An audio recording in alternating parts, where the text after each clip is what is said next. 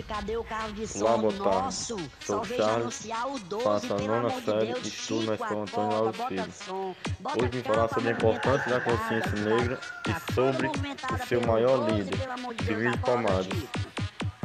Bem, todo mundo sabe que Consciência Negra comemora no dia 20 de novembro, Acorda, que deu de início a Zumbi dos Chico, Palmares, que foi morto nesse mesmo dia.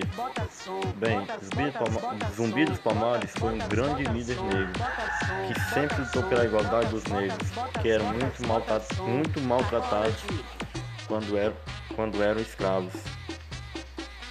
É, não tinham água suficiente para beber, de comida, era só o, o 12, resto que sobrava de dos som. Ele foi um grande líder que lutou sempre cidade, pela- a cidade as tá igualdades dos negros. 12, pelo amor de Deus, E a consciência negra vem fa- fortalecer essa igualdade. de que foi o mesmo dia em que Zumbi bota Palmares morreu.